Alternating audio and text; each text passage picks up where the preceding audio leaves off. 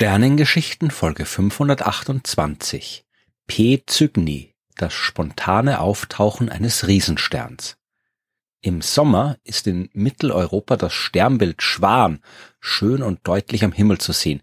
Diese markante, kreuzförmige Konstellation mit dem hellen Deneb als Schwanz ist kaum zu übersehen, aber ein bisschen genauer muss man hinschauen, wenn man in der Mitte des Kreuzes oder in der Nähe der Mitte den Stern P Cygni erkennen will. Der ist mit freiem Auge durchaus sichtbar, aber heute kein extrem heller Stern. Trotzdem ist es überraschend, dass man diesen Stern erst am 18. August 1600 entdeckt hat.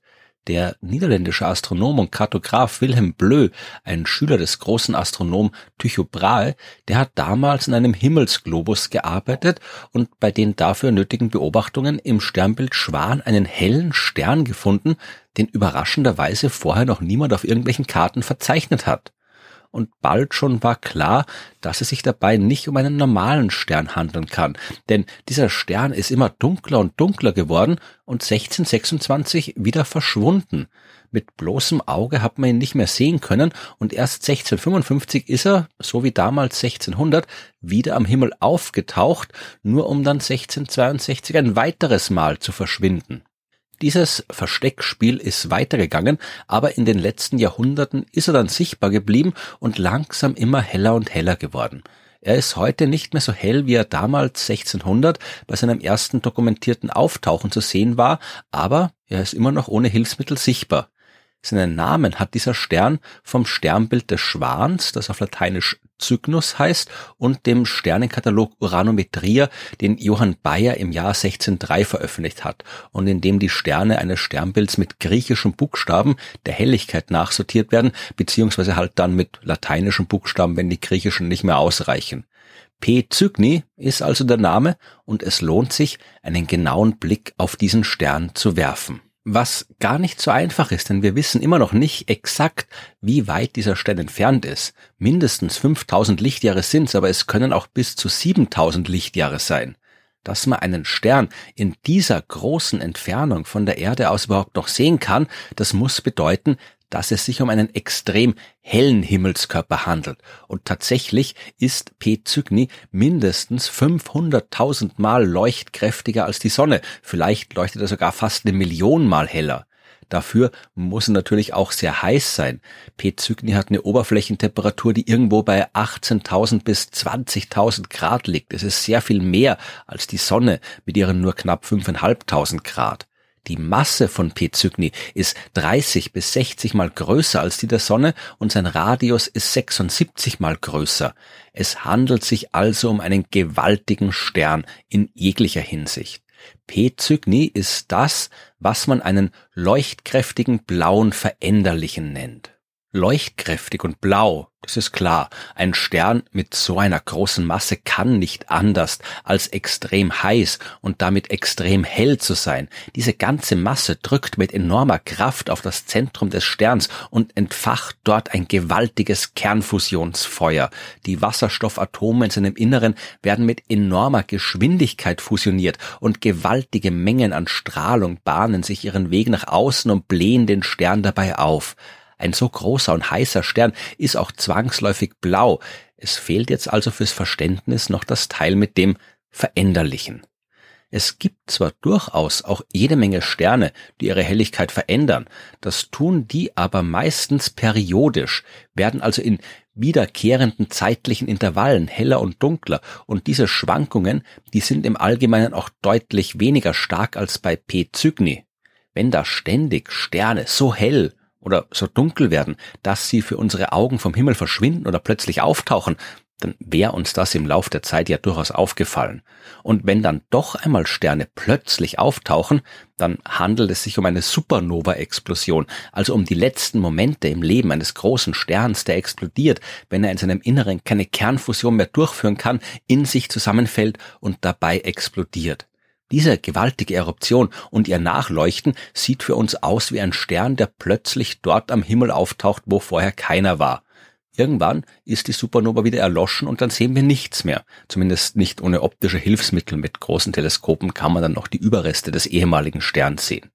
Dass aber ein Stern wie P. Cygni immer wieder verschwindet und dann doch wieder hell leuchtend an den Himmel zurückkehrt, in nicht periodischen Abständen, das ist außergewöhnlich. P. Cygni ist noch nicht explodiert, aber seine extremen Helligkeitsschwankungen, die zeigen, dass er sich definitiv dem Ende seines Lebens nähert. Das aber sowieso nicht lange gedauert haben kann. Sterne, die so viel Masse haben wie P. Cygni und dadurch so extrem heiß und hell strahlen, die verbrauchen ihren Brennstoff viel schneller als die behäbig leuchtenden Sterne wie unsere Sonne. Unsere Sonne, die wird es auf eine Lebensdauer von gut 10 Milliarden Jahren bringen. Leuchtkräftige blaue Veränderliche, die halten dagegen nur ein paar Millionen Jahre durch, höchstens die enormen Mengen aus Strahlung, die aus ihrem Inneren nach außen dringen, blähen den Stern nicht nur auf, die reißen quasi auch Teile seiner selbst hinaus ins All. Oder anders gesagt, sie geben einen extrem starken Sternwind ab und dabei kommt es immer wieder zu regelrechten Eruptionen, bei denen sich der Stern in eine von ihm selbst erzeugte Gaswolke hüllt, die sich erst im Lauf der Zeit im All verflüchtigt. Dieses Verhalten kann man auch in einem sehr interessanten Detail sehen, dem P-Cygni-Profil. Ich habe im Podcast ja schon oft über Spektrallinien gesprochen. Kurz gesagt, das Material in den äußeren Schichten eines Sterns kann entweder einen ganz bestimmten Teil des Sternlichts blockieren, je nachdem, aus was das Material besteht, oder aber durch das Licht des Sterns zum Leuchten angeregt werden. Im ersten Fall fehlt dann ein ganz konkreter Teil des Lichts und man sieht eine sogenannte Absorptionslinie. Im zweiten Fall, da kann man eine Emissionslinie beobachten. Und äh, diese Linien kriegt man, wenn man optische Elemente wie ein Prisma benutzt, um das Licht in seine Bestandteile aufzuspalten. Dann kann man genau sehen, aus welchen Farben es zusammengesetzt ist. Und verstreut über diesen Regenbogen aller Farben wird man dunkle Absorptionslinien finden können, wo bestimmte Farben fehlen, oder eben helle Linien, die durch zusätzliche Lichtemissionen erzeugt worden sind. Und ein P-Cygni-Profil ist jetzt eine ganz besondere Kombination aus Absorptions- und Emissionslinie. Wenn wir das genau verstehen wollen, müssen wir uns überlegen, was wir eigentlich sehen, wenn ein Stern wie P Cygni einen Helligkeitsausbruch hat. Es wird dann jede Menge heißes Gas aus den äußeren Schichten der Sternatmosphäre in alle Richtungen des Alls geschleudert. Und wenn wir in Richtung des Sterns schauen, dann sehen wir jetzt also, wie ein Teil des Gases, nämlich der, der sich genau zwischen uns und dem Stern befindet, auf uns zubewegt.